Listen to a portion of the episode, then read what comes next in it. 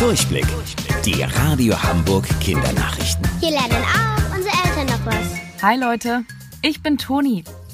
Um zu verhindern, dass sich das Coronavirus weiter ausbreitet, hat Schleswig-Holstein Touristen in den letzten Wochen verboten, in das Bundesland zu reisen. Das hat für viel Ärger gesorgt. Denn viele Hamburger haben dort eine zweite Wohnung. Und die durften sie nicht nutzen. Jetzt steht fest, ab Montag dürfen Zweitwohnungen wieder benutzt werden.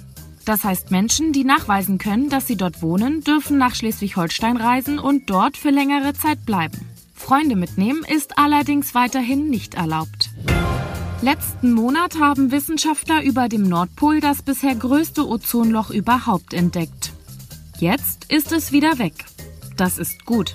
Aber warum und was ist überhaupt ein Ozonloch?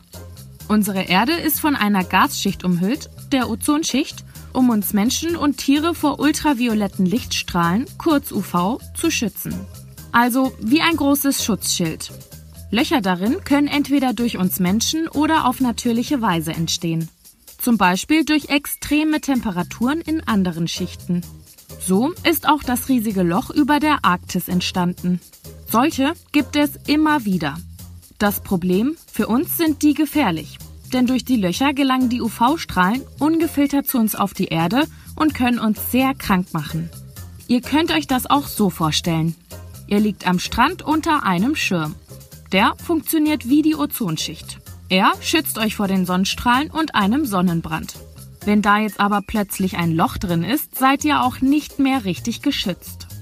Anders als beim Sonnenschirm können wir allerdings die Löcher um unsere Erde nicht einfach flicken. Wusstet ihr eigentlich schon? Angeberwissen. Alle Schwäne in England gehören der Königin. Auch Delfine und Wale vor den Küsten stehen unter ihrem Schutz. Bis später, eure Toni.